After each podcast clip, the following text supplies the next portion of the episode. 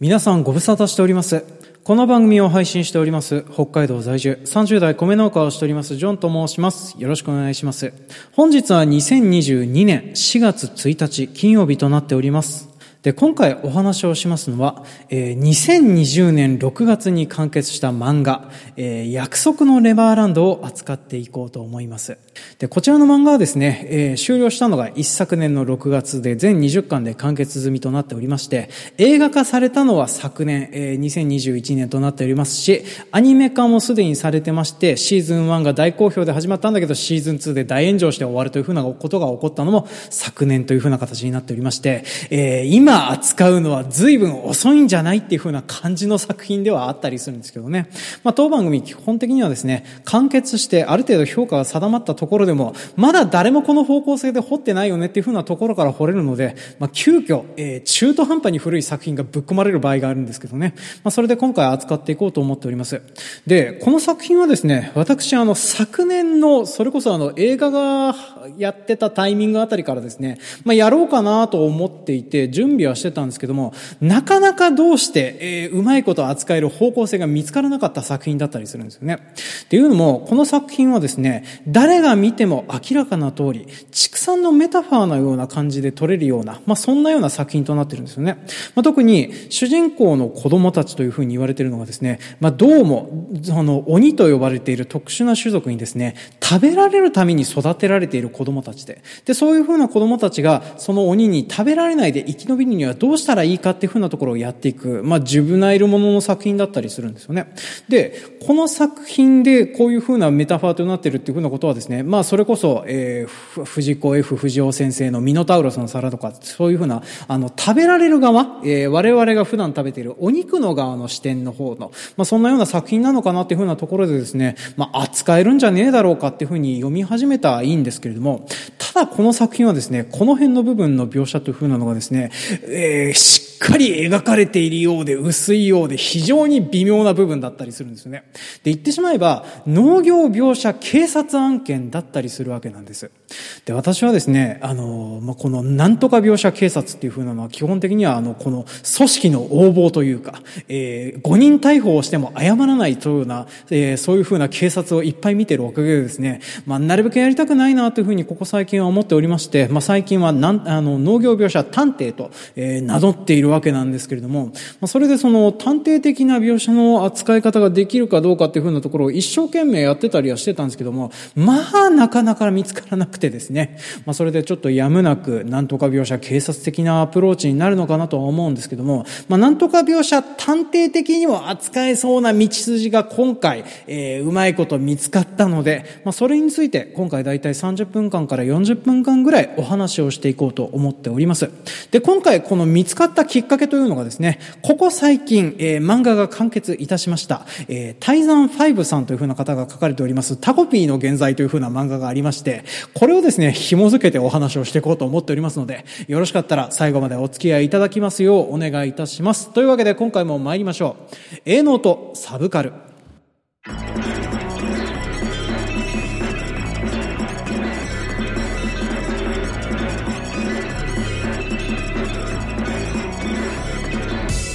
この番組は北海道の中心部札幌市のちょっと東側にある江別市在住のジョンさんが日々の営農と日々摂取しているサブカルについてお話をしていくオーディオエッセイ番組営農とサブカルの特殊プログラム。えーサブカル作品のちょっとした農業描写の中からその作品の方向性とか、えー世界観を深掘りしていく、えー作品の見え方がちょっと変えられたらいいなな農業描写考察プログラム農業描写探偵のお時間となっております。で今回扱いますのは2016年から2021年まで連載されておりました、え漫画約束のネバーランドを扱っていこうと考えております。でオープニングの方で言いそびれてしまったんですけども今回はですね、えネタバレをせざるを得ないような内容となっておりますので、まあ、読まれていない方というかまあそもそも興味を持っていない方が当番組の方は多いかなとは思うんですよね。でこの漫画はですね一応全世界の発行部数3200万部というですねもうものすごく発行部数が多くて読まれている漫画だとは思うんですけども、えー当番組のリスナーの年齢層はですね、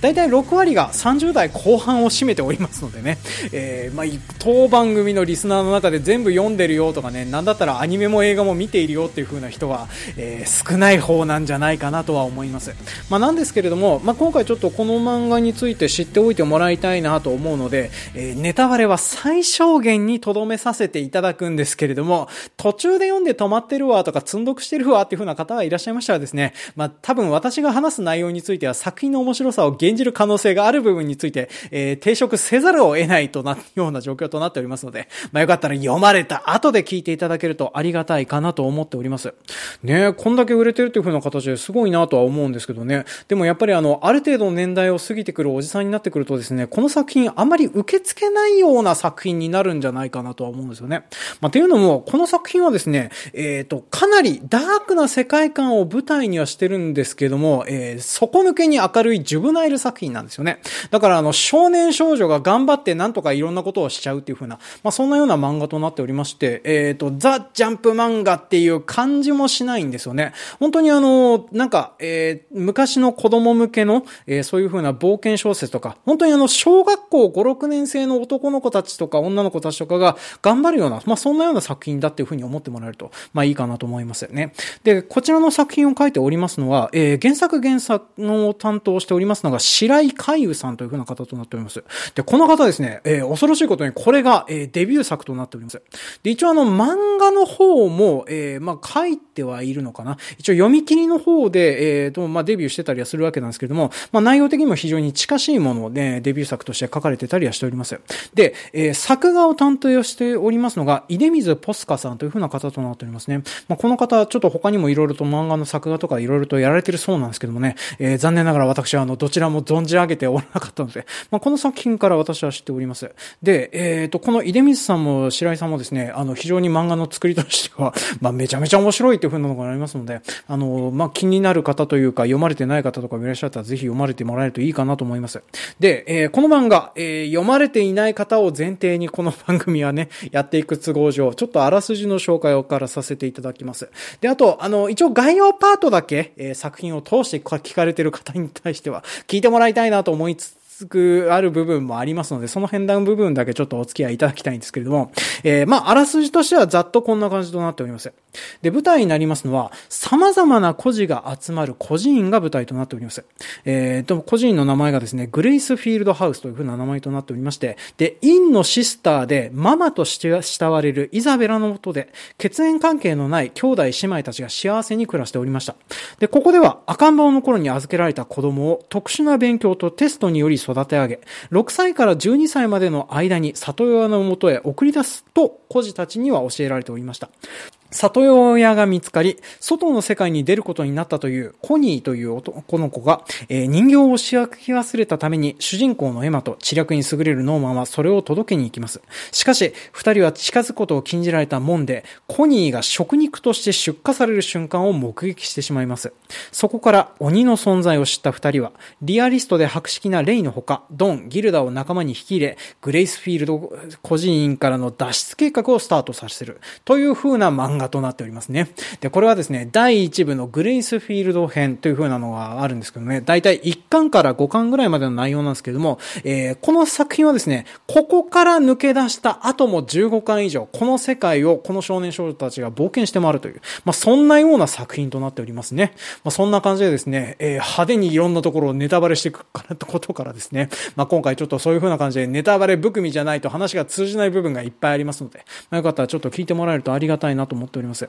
で、えー、この白井さんの方のですね、えっ、ー、と、デビュー作になっておりました読み切りがですね、デビュー作の方も多分白井さん一人で書いてなくて、多分作画担当で別の方がついてるとは思うんですけれども、アシュリーゲートの行方という風な読み切りを書かれてたりするんですよね。で、この内容もですね、えー、まあよかったら今現在もジャンププラスで無料で読めますので読んでもらいたいんですけども、非常に近しい内容となっております。まああの、目的がわからない大人たちの施設によって囲われている少年がですね、えー、その施設の真実に気づいて行動していくとか、まあ、そんなようなお話だと思ってもらえれば、まあ、間違いはないかなと思います。で、えー、この作品、そんな感じでですね、えー、子供たちがどうも食べられるために育てられているというふうなことを気づいて、そして、その子供たちだけでなんとか生き延びるためにですね、その個人を脱出して生き延びるにはどうしていくかっていうふうなところで、面白さの肝になっていくのはですね、この登場人物たちの知略とか、心理戦とか、言葉尻を捉えさせないようにする、まあ、そういうふうなサスペンンスフルな部分が非常に面白い作品となっております。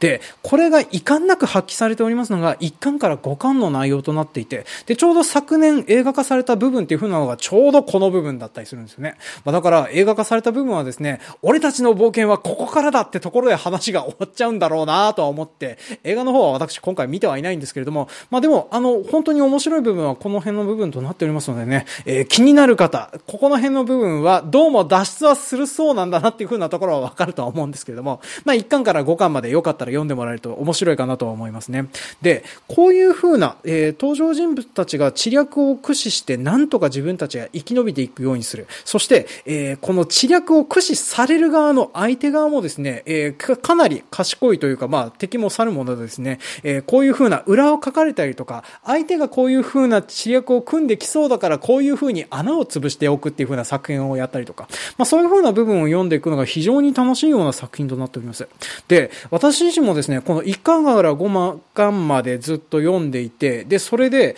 えー、その後も勢いでですね、6巻から20巻まで本当にすごく簡単にあっという間に読めてしまった。まあ、そんなような作品となっておりますね。で、聞いていただいてなんとなくわかる通りですね。この作品は誰が見てもわかる通り、あの、とても賢くて喋れる動物が人間に反旗を翻したならっていう風な目線も含まれていそうな感じのする漫画なんですよね。まあ、言ってしまえばアニマルメルフェアネス的な視線が盛り込まれている作品とでも言った方がいいのかなと思います。で、この作中にはですね、当然のことながら主人公たちは食べられるために、え育てられているわけなんですけども、当然のことながら食べる奴らっていうのが出てくるわけなんですよね。で、この食べる奴らっていう風なのは作中では漠然と鬼という風に言われてるんですけども、この鬼もですね、一応あの、生理的な理由で人間を食べなければならない理由という風なのが一応作中では設定として存在してたりはするんですよね。で、そういう風な状況においてもですね、人間を食べないように暮らしている鬼が出てきたりとか、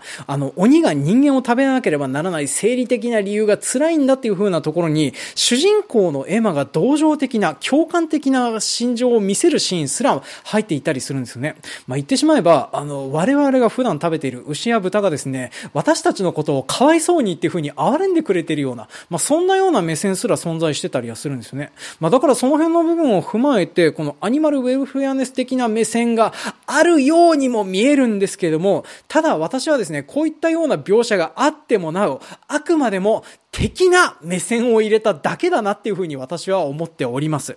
まあ、ていうのもですね、これを入れてもなおですね、あの、ちょっと承服できない部分っていう風のがいくつかありまして、で、その一番大それた部分っていう風のがですね、この主人公の女の子、エマが将来的にというか、この物語の中で一番最後に達成する大目標っていうのがあります。それは何かというと、この世界にいるすべての食用児たち、まあ、これはあの、エマを含めた食べられるように育てられる子供たちのことを食用児というふうに言うんですけども、この世界にいる全ての食用児たちを食べられないようにするというふうな、まあ、願い事というか、えー、こういうふうな大それたことを目標として立てるんですよね。で、それを作中で達成してしまうんですよね。具体的にどうするかについては、ちょっと今作というか私が話す内容としては伏せますけれども、えー、これについて大変私引っかかっております。で、これについていろいろと解説をしつつ、今回のお話はしていこうかなとは思っておりますね。で、えー、まあ、こういう風な話をするためにですね、まず A パートではですね、今作のネタバレをしつつ、まあ、おさらい的にこういうような作中設定となっていて、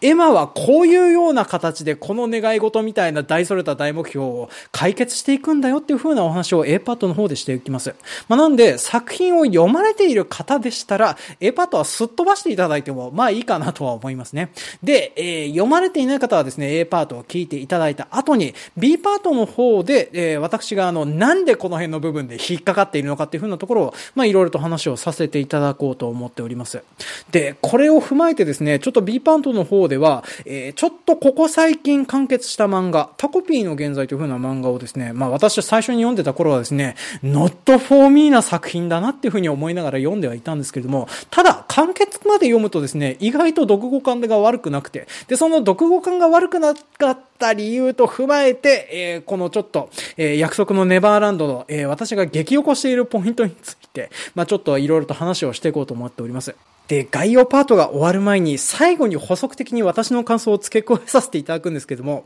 起こっているポイントは職能教育とか、えー、そういう風な部分についてのポイントであって、それ以外についてはですね、この作品非常に面白い作品です。まあ、なぜ私一気読みしておりますからですね、あの、楽しい作品ではあるかなと思っております。で、あと、子供向けに非常にいい、あの、ダークな雰囲気のジュブナイルファンタジーだなって私は思っております。ますあの、意外と作中設定とかそういう風なものは暗いんですけれども、内容的にはですね、底抜けに明るい。びっくりするぐらい明るい作品なんですよね。だから、大人になってくるとですね、逆にあの、明るすぎて受け付けられないっていう風なのが発生するぐらい子供たちが、あの、のびのびで成長していく様が見れるような作品となっておりますので、あの、近年こんなに明るい作品見たことないなってぐらい明るい作品だなと私は思っております。まあ、なんで、えー、よかったらちょっとこの作品手に取って見てもらえると嬉しいなと思うんですよね。で、それで、まあ、ついでに私が激欲している部分について気になっていただける方はですね、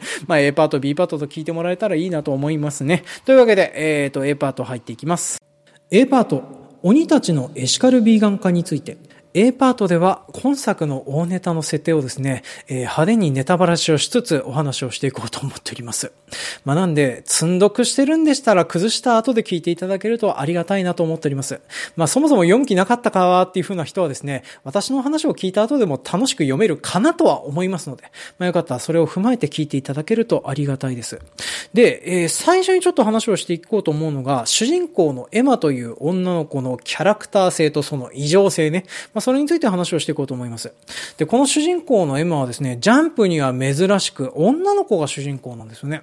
で、私はあの、ジャンプ漫画で女の子が主人公の漫画はですね、それこそ、ドクタースランプあられちゃんまで遡らないと、あれはロボットだけどな。えー、あとはアクタージュぐらいししか知らないかなと思うぐらい、まあ、すごくレアケースな主人公かなと思っております。で、この主人公のエマという女の子はですね、ものすごく賢い上にものすごくポジティブな女の子です。まあ、言ってしまえばですね、えー、あれです。あの、世界名作劇場に出てきたようなヒロイン女の子いたじゃないですか。あれのポジティブさを煮しめて煮しめたような女の子ってもらえると、えー、大体当番組のリスナー層には通ずるかなとは思うんですけどね。なんとなく伝わったでしょうかね。で、まあ、言ってしまえば、どんな問題にぶち当たってもですね、まっすぐに立ち向かっていって、そしてそれを知恵と勇気で全部何とかしてしまうというふうな女の子なんですね。まあだから、ある程度こういうようなダークな世界観だったら、この子とこの子のことはもう仕方ないんじゃないかなっていうふうに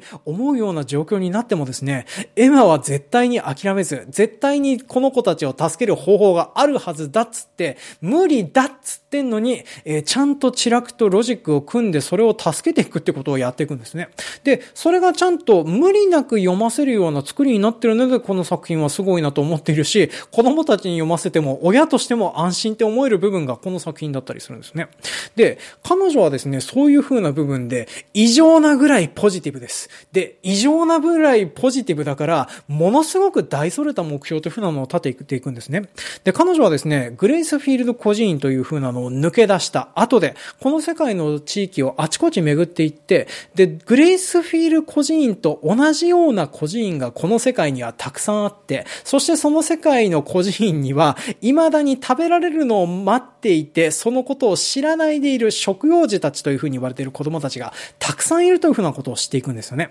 で、彼女が目標として最初に立てるのは、この全ての食用児たちを食べられないようにすることっていうふうなところを目標として立てるんですね。で、そうするうちにですね、まあ世界を食べ過ぎていくうちに、そもそもこの食用児たちを食べていく鬼の側にもですね、子供を食べなければならない生理的な理由っていうふうなのがどうも存在しているっていうふうなことが分かっていきまして、で、主人公のエマはですね、びっくりすることに、この鬼たちにも同情的な目線を向けていくんですよね。まあだから、生き物として生きるために食べているんだから、彼らをその点で責めるのは仕方ないっていう風なことを言っていくんですよね。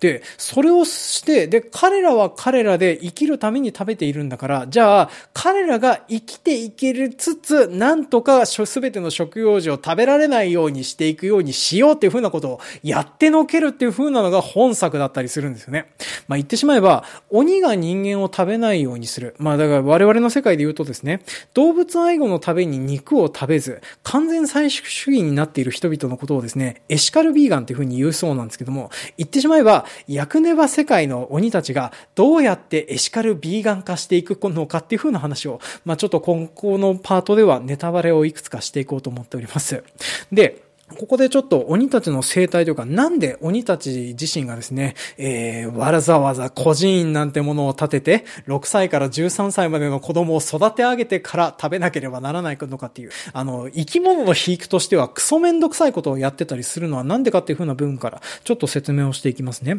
で、まず、この世界には鬼と呼ばれている、えー、まあこういう人間を食べる上位種族のようなものが存在しております。で、彼らはですね、他の生き物を食べることで、その性質を取り込み進化してきた生物だと作中では説明されております。で、こうやっていろんな生き物を食べて進化してきたっていう風なところで、かなり長く狩猟採集民族として、えー、歴史を誇っているような民族となっております。で、彼が人間を食べなければならない理由という風なのはですね、鬼はそうやって食べてきたものの性質を取り込んでしまうため、ある程度賢い生き物の脳みそとかもいう風なものを食べ続けないとですね、知性を維持することはできないためっていうふうな形で言われてるんですよね。だから、あの、半年間も人間の脳みそをありつくことができないとですね、体の維持もできなければ知恵の維持もできないような、まあそんなような状況になっちゃって、供給が途絶えると、社会を維持することすらままならないような生物になってしまうという、まあそんなかわいそうな生態を持っている生き物だというふうに、まあ作中では説明されてたりするんですよね。で、それで、基本的な鬼はですね、ある程度育てられて知恵を持っているようになっている子供じゃないと、えー、知性を維持できないような状況になってたりするんです。で、そのため、グレイスフィールド孤児院のような孤児院の体裁をとって、えー、子供を育てる施設っていう風なのがこの作中世界にはいっぱいあるという風な設定となってたりするんですよね。で、そのためですね、えー、この世界からこの食用児たちがいなくなってしまうと、鬼たちという風なのは大変困ったことになってしまうよね。文化自体がなくなっちゃうよね。さあどうしようっていう風なことになるんですけども、えー、これをですね、解決する方法という風なので、二つ無理、無茶苦茶な技っていう風なのを使っていきます。まず一つがですね、鬼たちの性質を変えていくという風な方向をやっていきますね。で、これはですね、作中に、この人間を食べなくても大丈夫な鬼っていう風なのが、えー、出てくるんですよね。この鬼の性質っていう風なのがですね、まあどうも、えー、ワクチンとかそういう風な感じでですね、どうも他の鬼に広めることができそうだっていう風なことが分かりまして、じゃあこの鬼を使って他の鬼たちが、えー、人間を食べなくても知性が劣化しないようにしていくっていう風な、まあそんなような手段をしていきましょうねっていう風なことを広めていくってことをやっていくんですね。まあこれがあの物語の後半で行われていく、えー、鬼たちのエシカルビーガン化の、まあ生態的にどうこう変えていくっていう風な部分のポイントだったりしております。で、これをやっることによって、まあ鬼たちはとりあえず人間を食べなくても大丈夫なようになりましたっていう風な形になるんですけども、ただ、鬼たちもですね、運前年と人間を食べてきたという風な歴史があります。で、我々の世界でもですね、まあ多分明日から肉が食べられなくなりますよっていう風に言われると、ブーイングをものすごくする人がいっぱいいるとは思いますね。まあ私自身もお肉大好きでいっぱい食べたりしておりますから、まあそんな感じでですね、まあ食べられる側の生き物は可愛いね、可哀想だねっていう風に思うけれども、えー、文化として育まれたものを奪われるっていう風なのは、それは酷じゃねえのかなよっていう風に思う部分も当然のことながら作中の中にはちょっとセリフとして入ってたりするぐらいにはあったりはするんですけども、えー、その部分をですね、かなり無茶苦茶な方法で、えー、クリアしていきます。えー、比喩表現で話をしていきますけども、言ってしまうと、ドラゴンボールを使って、えー、それで、あの人間が鬼に食べられないようにするためにですね、そもそも鬼のいない世界に食用児全員を移してしまうっていう風なことをやってしまうんですよね。で、その結果、鬼たちは鬼たちで知性は劣化しないで、鬼たちの世界に留まって、鬼だけの世界で万々歳になりますし、食用児たちは食用児たちで、別の世界に移って平和に暮らしましたとさ、ちゃんちゃんっていう風な感じでお話は終わっていくことになります。で、まあ、これだけ聞くとですね、なんじゃそりゃーっていう風に思う部分だったりするんですけども、ここまで至るのにすごく要曲折の冒険があったりするわけなんです。で、その部分についてはですね、皆さんよかったら漫画を読んでくださいという風にしか言えないんですよね。で、私はですね、この辺の部分を、えー、抜き出してみるとですね、ちょっとこの部分が非常に引っかかるよっていう風な部分だったりするんですよね。まあ、っていう風なのも、今現在の世界でもこうやってあの、まあ、動物愛護の目線、まあ、特にあの、生き物と一緒に暮らしたことがある経験があったりするとですね、まあ、動物が可愛いとかそういうふうに思う目線というふうなことは当然のことながら持ってたりすると思うんです。で、そういうふうな人でもですね、平然と肉は食べると思うんですよね。で、この作品で私が引っかかっているポイントっていう風なのがですね、このエシカルビーガン化っていう風な話。まあ、特にあの、動物愛護の目線から食べないようにしていきたいよねっていう風な話がですね、すごく引っかかる部分だし、それを作中で解決しちゃったっていう風なところにすごく引っかかっているっていうのがあるんですよね。で、それをですね、えー、ちょっとこの B パートの方でちょっと長々くどくど喋っていこうかなと思っておりますので、でまあよかったらもうちょっとお付き合いいただきますようお願いいたします。では B パート入っていきます。B パート、機械仕掛けの神様か、たった一つの冴えたやり方か。B パートでは、私があの約束のネバーランドで主人公のエマが解決することになる。すべての食用児が食べられなくなるようになること。えー、これがですね、非常に引っかかっておりまして、まあそれについてどう引っかかっているのかについて話をしていこうと思っております。で、この作品はですね、この、えー、エマの本当に大それた願い事のようなことをですね、えー、一応二つの方法で解決していきます。まず、鬼が生理的に人間を食べなくても生活してていけるようにすることっていう風なのをまず解決して、そしてもう一つは、食用児たちがそもそもこの世界から全員いなくなってしまうという風な形をとって、まあ、それで鬼の世界と人間の世界は別々になって万々歳という風なところでお話が終わっていくんですよね。で、これをどうするかについてはですね、A パートの方で話をしましたので、ここでは蒸し返しません。で、この辺でなんで引っかかってるかというと、まあ、この作中ではですね、ま、たびたびこういうような形で、まあ、言ってしまえば、もしも人間と動物の立場が逆転していたのだったら、食べられる側と食べる側が逆転していたのだったら、どのように見えるかねっていう風なところの描写がですね、今まで散々いろいろやってきたのに、最後の完結の部分についてはそこら辺は全部投げ飛ばすのかいっていう風なところがですね、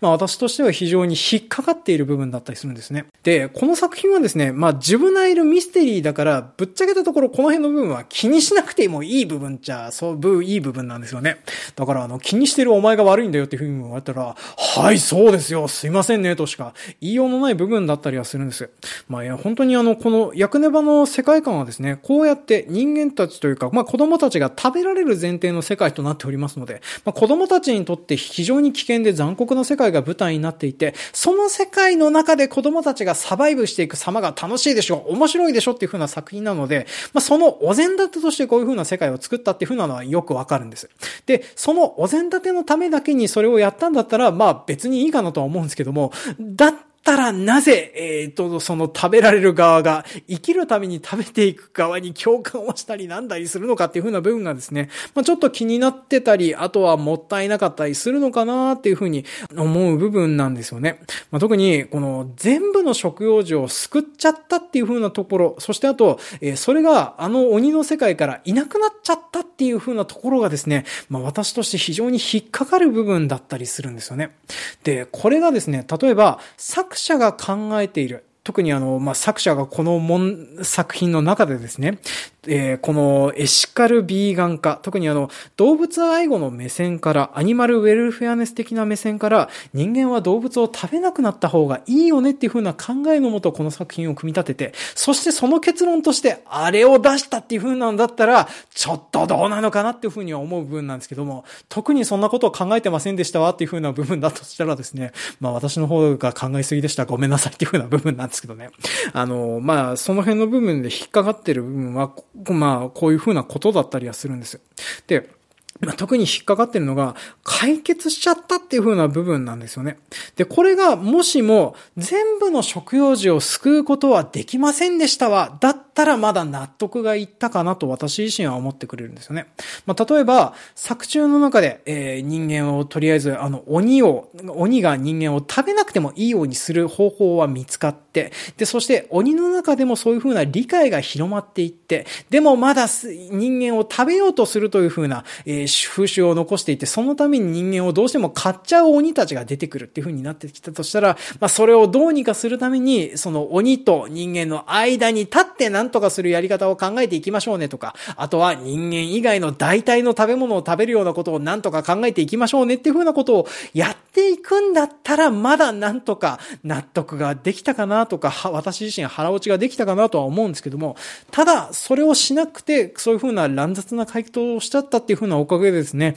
まあ私自身は非常に、えー、気に食わないなっていう風な部分だったりするんですよね。まあ言ってしまえば、あの、昔の、それこそ古代ローマのき、あの、お話から出てくる、機械仕掛けの神様のごときですね、えー、まあ存在がこの作品の中には出てきて、まあそれが、この最後の、えー、すべての食用児たちを別の世界に移っちゃうっていう風な無茶苦茶なことをやっちゃうんですけれども、まあそういう風なことをやっちゃったおかげでですね、まあその解決手段としてそういう風なものを提示さされたように感じて、ちょっとなんかなっていうふうに思う部分でもあったりするんですよね。で、この手段って言ってしまえば、我々の世界でも現在進行形で起こりつつあることだなとは思うんです。まあ言ってしまえば、あの、我々の世界の食肉事情でも起こりつつあることでもあったりするんですよね。まあどういうふうなことなのかというと、で、我々の世界でもですね、今現在はタンパク質危機というふうなのが将来的に起こるかもしれないねというふうな話が起こっております。えー、この辺の話はですね、私はあの、ブレードランナー2049の話でだいぶ長く話しておりますので、詳しくはそちらを聞いていただきたいんですけれども、まあ、そんな感じでですね、まあ、タンパク質危機という風なのが、まあ、将来的に起こるであろうという風に言われております。で、食べられなくなるものの筆頭としてですね、例えば、すごく、えー、作るのに飼料やら土地とかエネルギーが必要になっている牛とか豚とかがまず食べられなくなるだろうという風なことを言われております。で、まあ、言ってしまえば、我々の世界においてもですね、気候変動が進んでしまえば、そもそも家畜を飼っている余裕がなくなって、我々自体が肉を食べられなくなるよねっていう風なことが起こりそうなんですね。で、そして、我々自体もですね、まあ今まではなんか肉を食べてた方がいいよねっていう風な栄養素だったりするんですけども、代替するタンパク源っていう風なのも、まあいろいろと用意してたり、研究が進んでたりするわけなんです。で、言ってしまえば、えー、この作中の鬼たちと同じようにですね、代替するものを見つける、もしくは、えー、食べなくてもいいような体質になっていき、そして最終的には、その食べるための対象自体がいなくなってしまうっていう風なことが起こり得るような状況だったりするんですよね。で、完結までの段階で、この作者の頭の中に、こういうようなことが頭の発想の中にあったとしたのであったなら、すごくあっぱれなことだなとは思うんですけども、ただ、それをですね、特にこういう風な、えっ、ー、と、食べる食べない問題の回答として提示されるとしては、すごく引っかかる問題だなと思います。で、言ってしまえば、すごくスマートすぎて、えー、切れ味が良すぎる回答だなとは思うんですけれども、でもそれを言っちゃおしめような回答だなとも私自身は思うんですよね。具体的に言うと、人間の努力が何の関係もしない、まあ、言ってしまえば、えー、環境を汚すという負の努力によって我々の世界では成し遂げつつあるような、エシカルビーガニズムだったりはするわけなんですけれども、まあ、でも、あの、彼らの世界においてはですね、まあ、それこそ機械仕掛けの神様が急に出てきて急に解決しちゃうような形で解決しちゃったっていうふうなことになりますので、で、そういうふうなものを踏まえてみると、ちょっと解決しちゃったってところが私自身は気に入らない部分だなっていうふうに思っていた部分なんですよね。で、こうやって気になっていた部分でですね、まあちょっとどうしたらよかったのかっていうふうなことを私ずっと長らく考えていたんですよね。で、ここ最近ちょっとそういうふうなのでヒントになりそうだなっていうか、まあちょっと評価した部分がありまして、まあ冒頭でもちょろっと話しましたけれども、まあここ最近、タコピーの現在というふうな漫画がですね、同じくジャンププラスで、えっ、ー、と、今現在、連載が終了しておりまして、で、多分、タンクコピーの現在は上下巻で終わるような形で、まあ、出版、将来的にされるようになるだろう漫画というふうになっております。で、この作品どんな作品なのかというふうなのも一応さらっと説明をしておかないといけないね。で、こっちの方はですね、現代日本が舞台となっている漫画となっております。で、まあ、とある、あの、まあ、虐待を受けている女の子のもとにですね、ハッピーハッピー性というふうに言われている、不可思議な星からやってきたえー、空気を読まない不可思議な生命体、タコピーという風なのがやってきまして、で、彼が、あの、この女の子を救うためにですね、まあ、いろいろとハッピー、ハッピーになるようなアイテムを駆使して、この子をハッピーにさせようとするんですけども、何度やっても何度繰り返しても、この女の子は不幸になってしまうという風なのを繰り返していくという風な漫画になるんですよね。で、この作中の中にはですね、すごく児童虐待ですとか、あとは陰惨ないじめのシーンですとか、まあそういう風なものが繰り返されされていって、読んでいて非常に辛い漫画だったんですよね。で、私はあの、出だしの1、2、3話ぐらいまで読んでですね、ちょっとと読むのが辛いなっていうふうに思うのになって、まあ、読むのをやめていた作品なんですけどね。まあ、最近あの、最後まで、えっ、ー、と、まあ、完結しまして、で、完結したあたりの方を読んで、そこの読後感の方でちょっと納得した部分というか、まあ、最後まで読むとなんとなく、あの、面白く読めた部分に入る漫画にはなってて、まあ、非常によくまとまってた作品かなと思っております。で、この作品いいなというふうに思ってたのがですね、まあ、特に出だしの部分で思ってたのが、こういうような虐待とかそういうふうな描写、本当に生々しい描写の書かれ方とかはするんですけれども、ただ、この作中の中でこの生々しいような虐待とかそういうふうなものは、解決する人が、気が、意図があるのか、解決を提示する意図があるのかっていうふうなことが、まあどうしても大人としてというか、おっさん的になるとですね、こういうのが気になってきちゃうんですよね。まあ、なんですけれども、このタコピーの現在偉いのはですね、この辺の部分を解決しないんですよね。で、あの、ちゃんとオチまで読むと非常に納得するんですけども、キャラクター同士の問題っていう風なのは、ちゃんとキャラクター同士で解決して、それで話としては決着はつくんですけれども、で、実際に今現在の社会でも存在しているような課題とかそういう風なものについてはですね、解決の提示みたいなものは安易に行わずに終わらせてたっていう風な部分があるんですよね。で、私としては、こういう実際にあるような問題をフィクションで扱っている場合にはですね、解決をしない方が好みだなってって思うんですよね。まあ、特にあの、解決をしない方が賢いんじゃないかなって私自身は思うんですよね。で、逆言うとあの、フィクションでできることとか、まあ、フィクションの中で救えることもあるし、救えないこともあるしっていうふうなのがいろいろありまして。まあ、それで、あの、坂頭に説教臭く解決を提示してしまうような形を取るよりは、えー、どうにもならないこともあるよね。でもどうにもならないなりになんとかなることもあるよねっていうふうなことを提示してくれるのがフィクションなんじゃないっていうふうなことがありまして、まあそれでちょっと今作に関しては私は引っかかりを覚えてしまってたんです。で、まあそれをうまいこと処理してくれたおかげでタコピーの現在は、あの、私の中ではあの、意外と1、2、3話読んで、ちょっと not for me だわっていうふうに思ってた部分がですね、まあ評価した部分だったりはしてたのがあって、まあその辺の部分で大きく違ったのかなとは思っておりました。ただ、今作においてはですね、この主人公のエマという風な女の子を描くキャラクター造形的な部分でですね、この辺の部分は外せなかったのかもなーってちょっと思わなくもなかったりはするんですよね。で、この作品はですね、言ってしまえば、子供だからできる無茶苦茶な夢とか希望みたいなものをですね、子供だから突破してきたっていう風な作品でもあったりするんですね。で、作中の中にはですね、この子供たちの他に人間の大人っていう風なのも出てきている、するんですよね。で、この人間の大人たちは人間の大人たちでですね、生き延びてきた、えストレスとかそういう風なものを受けてるおかげでですね、結構すれた性格になってたりするんですよ。まあなんですけれども、そそういう風な大人たちが、えー、エマたちに対してですね、無理だ無理だっていう風な形で頭ごなしに言っていくんですけれども、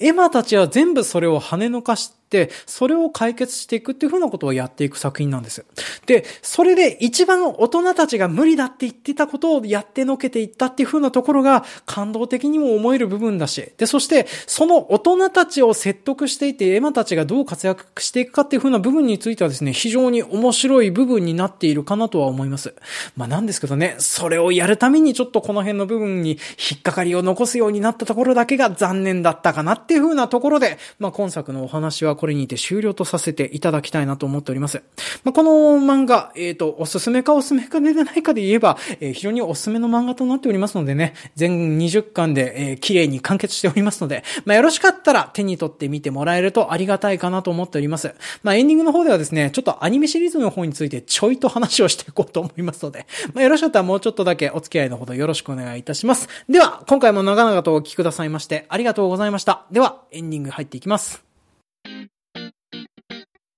はい、今回も長々とお聞きくださり、誠にありがとうございます。当番組への感想コメントは、ツイッターハッシュタグ、営農の A にサブカルのサブ、A サブとつけてお寄せくださいますようお願いします。まあ、いただいたコメントはですね、だいたい引用リツイートをつけてお返事をさせていただくか、えー、月の初めぐらいに毎月配信していることになっている、営農とサブカル会という雑談会的なものでご紹介をさせていただきますので、まあ、よろしかったら、そちらの方までご投稿いただきますようお願いします。でね、えー、まあ、紹介するする言うといて、あの、まあ、先月はね、一本しか配信をしてないので、まあ、特に話すこともないなというふうに思いながら、ちょっと今現在を迎えているようなものとなっております。まあね、ちょっと先月お便りいただいて紹介されてない方とかもいらっしゃるんですけども、まあ、それはちょっともう来月ぐらいまでお待ちいただけるとありがたいかなというふうに思っておりますね。で、エンディングではですね、ちょろとアニメシリーズについて、で、アニメシリーズの話もしておいてですね、見てないっていう風なのがあるのですけども、それについてもちょっと話をしていこうと思います。で、アニメシリーズはですね、1期2期あって2期でどうも完結してるそうなんですね。で、1期目は大好評だったんですよね。まあなんでかというと、あの、グレイスフィールド孤児院から脱出するっていう風なところをやって、前は1巻から5巻までの内容を、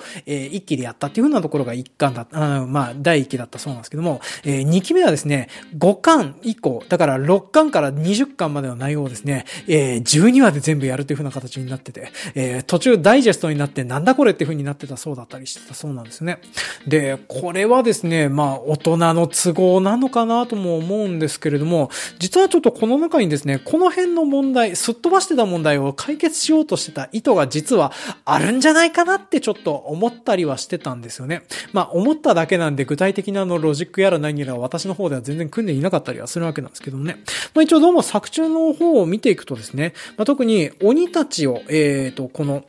なん、食べないようにしてもいいような体質にするという風なのはですね、まあ作中でどっからともなく薬が出てきたっていう風な形で、まあ2期のアニメの方では出てくるそうです。で、えっ、ー、と、この解決の方についてはですね、えー、どうも、あの、一部は、あの、別の世界に移るんだけれども、もう一部は元の世界に残るという風な、あの、終わり方をするそうなんですね。まあだから、言ってしまえばこの問題を解決しないで軟着陸するような解決にしようとしたんじゃないかなっていう風うな形跡はちょっと見られてたりするわけなんですよ。で、どうも、あの、2期についてはですね、原作者の白井さんが、この、まあ、脚本とかの構成の方に入っていたとかっていう風なのがあったそうなんですけどね、まあ、最終は近くになってそこから抜けましたっていう風なところを見て取るとですね、まあ、なんか色々あったのかなっていう風に、まあ、外野としては思わざるを得ないようなものなんですけども、えー、残念ながらなんか、この2期の評判っていうのは非常に悪いような状況になってるそうですね。まあ、ちなみに私はあの、見ていないので何とも言えませんねという風な部分だったりするんですけども、まあ、ただ、えっ、ー、と、特に約束のネバーランド、漫画を読んでる限りではですね、本当にあの、1巻から20巻まではあっという間なんですけども、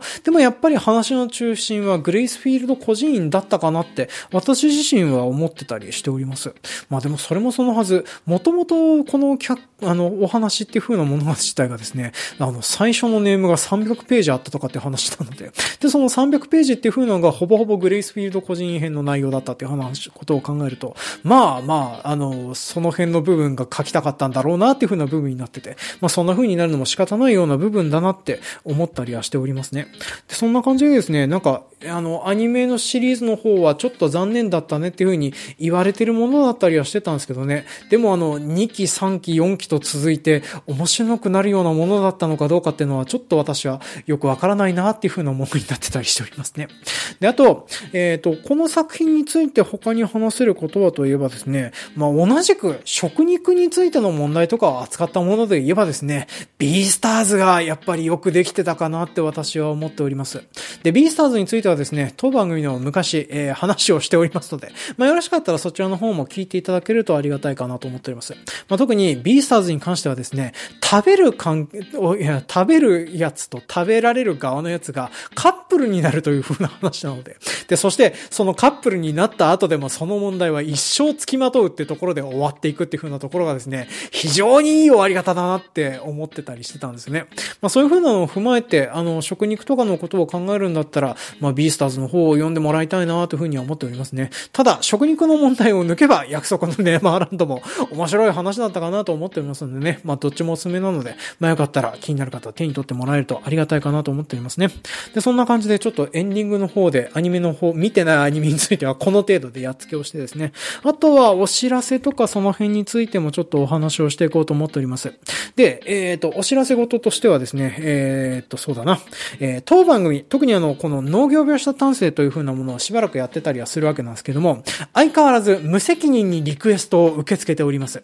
で、私があの、好きでやっていたような、まあ、そもそも自分から読んでるようなサブカルについてはですね、今現在、おおよそ扱ってしまっているような状況となっております。で、リストには上がってるんですけども、そのリストに上がってるものっていう風なのはですね、まあ、軒並み気が進まないものがいっぱい載ってるような状況となっております。まあ、例えば、知ってるけど食わず嫌いしてる作品とかっていうのありますね。まあ、例えば、えー、それこそ、えっ、ー、と、私と同じく農家出身の漫画家さん、荒川博夢先生が書かれている鋼の錬金術師とか、銀のさじとかね、えー、銀のさじとかやったら面白いかもしれないんですけども、私はあの銀のさじ、多分、5、6巻ぐらいまで読んで、not for me だわ、あと読むのが辛いってなって読んでないような、まあそんなような作品となっておりますね。で、あとはあの、去年のアカデミーに撮ったミナリとかはですね、んちょっと題材がな、農業を扱ってるんでしょっていう風な感じになって、あんまり見る気が起きないような作品になってたりして、まあ敬遠してる作品という風になっておりますね。ただこの辺はですね、手をつければやれる気もするんですけども、なんとなく気が進まないで置いといてるものとなってますね。で、あとは、やりたいけどやるのが大変な作品というのがいっぱい残ってますね。あと特にジブリですね。ジブリ作品はいっぱいやろうと思ったらできそうなものはあるんですけども、あの、扱うアプローチが大変。そしてみんなが見てるから、あの、新しいところを掘るのが大変という部分がやっておりまして、あの、いろいろ手をつけたいものはあるんですけども、なかなか難しいというふうになっておりますね。で、あとはガンダムね。あの、ガンダムも特にあの、ターン A と G のレコンギスタはやるよっていうふうに宣言はしてるんですけども、えー、全部見ないといけないっていうふうなのがありましてですね。うん、バンナイチャンネルに加入するところから始めないといけないんですけども、まだやってないっていうのがありますね。まあ、で、あとは、やれるけれども本筋から離れていることになるし、えー、クリエイティブに架空農業を提案することになる、あの、農業描写補足案件っていう風なのもいっぱいあったりするんですよね。で、大体のサブカル作品はですね、あの部分どうなってんのかなっていう風な部分はですね、